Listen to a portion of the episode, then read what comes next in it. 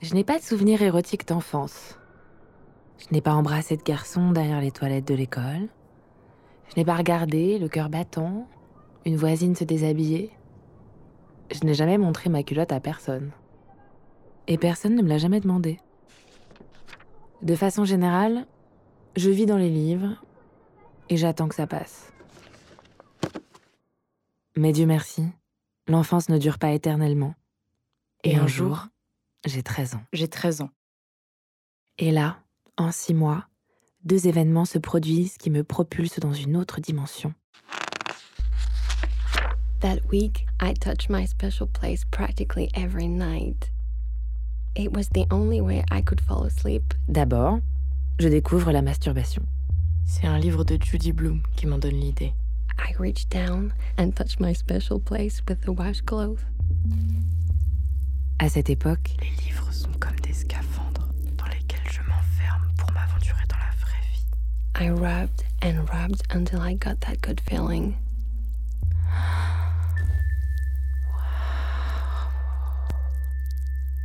je me souviens que la première fois est un miracle. I began to enjoy it. Ça se passe presque à mon insu. Quelque chose qui surgit soudain au bout de mes doigts. J'ai le souvenir très précis d'un feu d'artifice derrière mes paupières, qui tient sûrement plus à la surprise qu'à un orgasme proprement dit.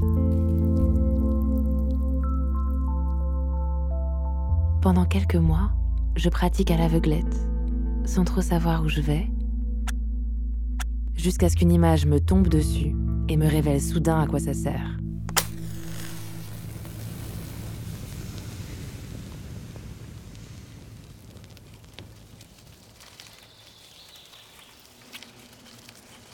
C'est l'été.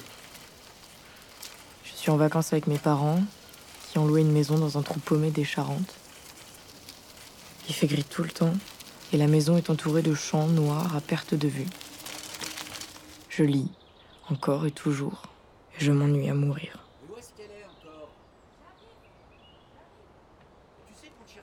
Et puis, un jour, mes parents décident de nous emmener au musée de la BD d'Angoulême.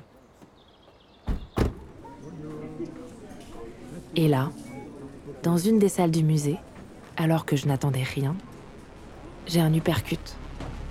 Une révélation. C'est une planche de BD, en noir et blanc. Première case, Il y a deux femmes, sur un lit. L'une est brune, aux paupières lourdes et aux yeux sombres. L'autre est blonde et éperdue. deuxième case, Non loin d'elle, sur le lit, il y a un fouet. La brune contient la blonde. Au centre de la page, deux jambes blanches forment un V. Deux doigts, aux ongles sombres, s'avancent vers sa pointe. Rien ne m'avait préparé à ça. moi j'étais venue voir Gottlieb et Corto Maltese. Et surtout tuer le temps. Et voilà qu'une image m'attrapait à la gorge, me maintenait devant elle, et je sentais le sol s'ouvrir sous mes pieds. De l'extérieur, j'imagine que je devais avoir l'air d'une préado lambda, écrasée de chaleur et étourdie d'ennui, Alors qu'en moi, c'était la tempête.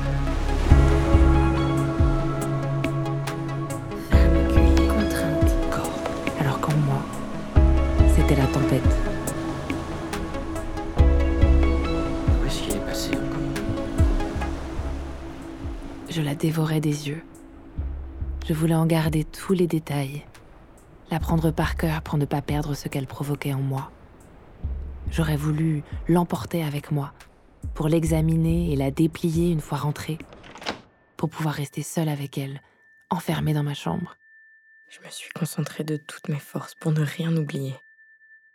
C'était avant les téléphones portables, la mémoire au bout des doigts. C'était il y a 20 ans. Et l'image rayonne toujours pour moi. Mon été s'en trouve transfiguré.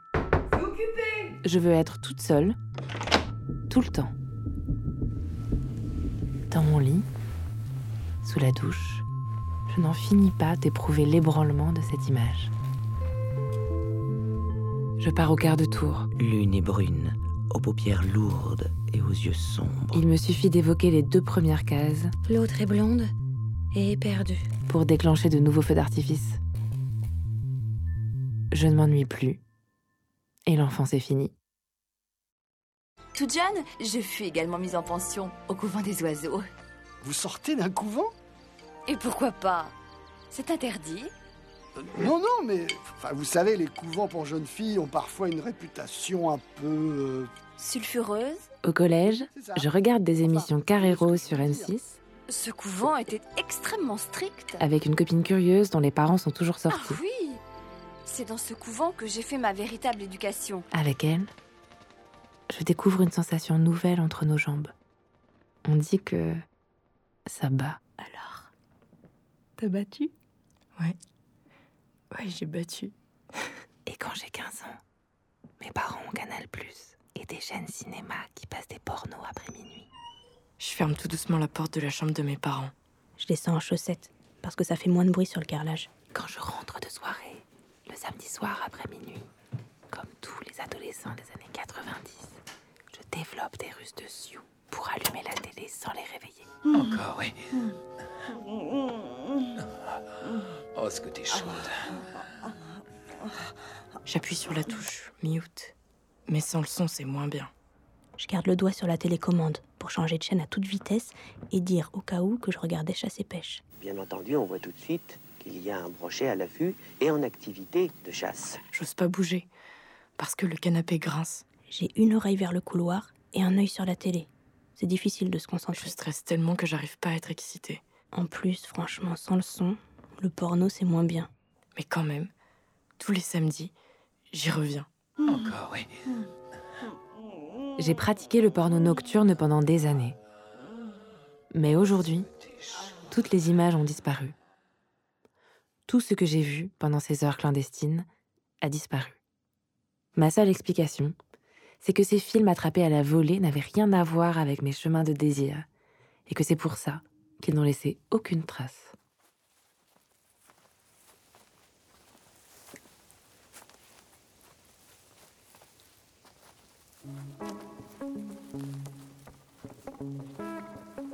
Et donc, j'ai beau croiser du porno, il n'y a que les images d'Angoulême qui entrent dans l'architecture de mes nuits. Chaque soir, après les devoirs et les coups de fil aux copines, avant de m'endormir, je plonge dans cet espace comme dans un océan noir. Les yeux fermés, je ramène derrière mes paupières ces images radioactives. Je recommence à la case 1. L'une est brune, aux paupières lourdes et aux yeux sombres. L'autre est blonde et éperdu. Mais l'orgasme me surprend souvent à la deuxième ou troisième case. Comme un petit cheval impatient. Sein, J'y reviens contrainte. tous les soirs, Cuir et cordes. inlassablement, pendant deux ans. Après quoi, comme une statue de saint qui s'estompe sous les baisers des fidèles, la force des images commence à décroître et je découvre la première loi de ma vie pornographique, cuir. que les images érotiques s'amenuisent à force d'être utilisées. Elle est blonde et elle est nue. Sous mes paupières, il n'y a plus rien.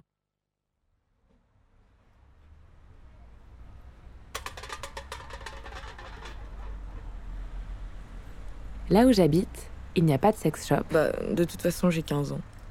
J'ai bien trouvé quelques livres un peu érotiques à la bibliothèque municipale, Mais je me vois pas l'étendre au bibliothécaire qui me connaît depuis que j'ai 7 ans.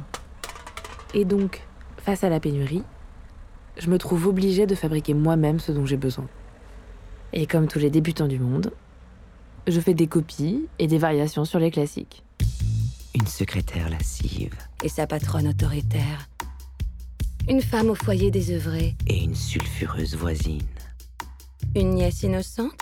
Et sa tante volcanique. Je ne sais pas d'où ça me vient, mais j'ai déjà intégré les codes du genre. Je vois que tu me regardes. Tu viendrais m'aider à remonter la fermeture éclair de ma robe? Oh mais... Mais... Qu'est-ce que vous faites? Laisse-toi faire. Laisse-moi te montrer. Je fais le scénario, la réalisation, la production, mais je ne figure jamais dans ces histoires.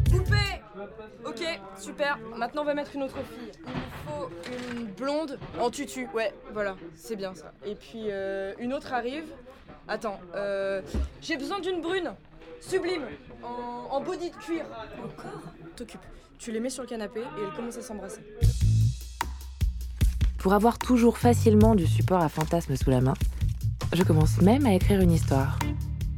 En lettres rondes, Car j'ai 15 ans. dans un grand carnet vert que je cache sous des piles de cartes postales dans un tiroir de mon bureau. Gaëlle marchait dans les bois.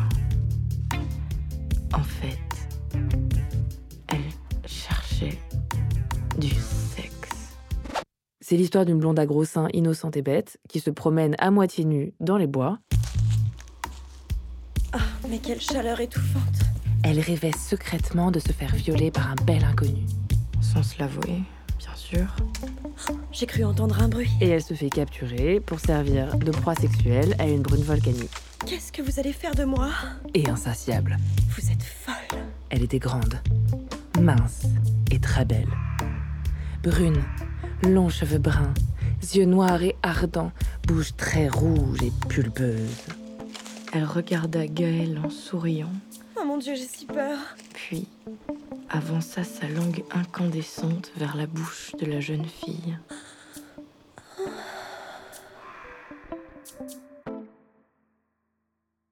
J'écris, littéralement, une main entre les jambes. Souvent, mes sensations arrivent à l'improviste, comme un envol d'oiseau imprévu dans un champ, et je jouis avant même d'avoir fini ma phrase. Alors, t'as battu? Aujourd'hui, quand je relis ce carnet, je suis surprise et assez gênée. Je croyais qu'il s'interrompait quand la blonde rencontre la brune, mais pas du tout. C'est. Oh, je suis sûre, c'est. Ah, ouh. La scène tourne à l'orgie avec force détail et incohérence anatomique. Je me demande où j'ai appris tous ces termes techniques, dans la mesure où à l'époque, je suis toujours vierge et je ne connais pas le porno en ligne. Ma vie sexuelle se résume pour l'essentiel à quelques pelles nocturnes, Bon, et puis quand c'est vraiment la fête, euh, j'ai droit à des caresses furtives sous les pulls. exclusivement d'ailleurs avec des garçons. Mais ça ne me pose pas de problème. Pour moi, la vie pornographique n'a rien à voir avec la vraie vie. Elle se déroule dans un espace où les lois ordinaires ne s'appliquent pas.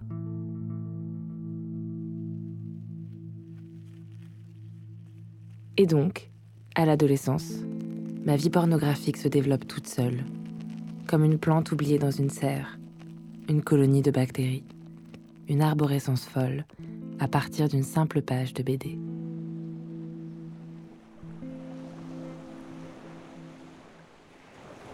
Aujourd'hui, je sais que l'image d'Angoulême, c'était l'histoire d'eau, dessinée par Guido Crépax. Parfois, je me dis que je devrais lui écrire une lettre, pour lui dire combien ses fantasmes ont influencé les miens. Cher Guido Crépax, je voulais juste vous remercier de m'avoir révélé à moi-même à l'âge idéal de 13 ans. C'est parce que ça a été si important pour moi que j'ai envie de vous poser une question indiscrète. Vos fantasmes, à vous, qu'est-ce qui les a formés? Les femmes aux yeux lourds, les jambes interminables, elles viennent d'où? Je demande parce que ça me concerne aussi. Ce que je voudrais savoir, monsieur Crépax, c'est s'il existe des lignées de fantasmes qui se transmettraient et qu'on pourrait remonter comme des fils d'or.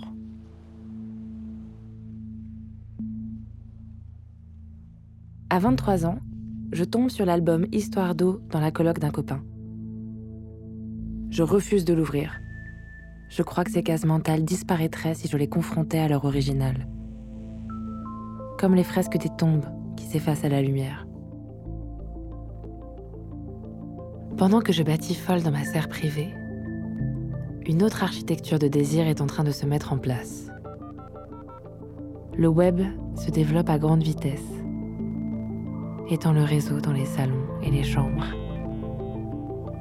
Mais ça me fait une belle jambe. L'ordinateur est dans le bureau familial et le modem fait un bruit à réveiller les morts. Pendant longtemps, mes chemins de désir et ceux du web français s'ignorent complètement. Et puis plusieurs choses arrivent, coup sur coup. Je perds ma virginité, à 17 ans et 2 mois, pile la moyenne nationale. J'habite seule, et dans ma chambre d'étudiante, j'ai la DSL. Ma vie de porno et moi, on entre dans une nouvelle dimension.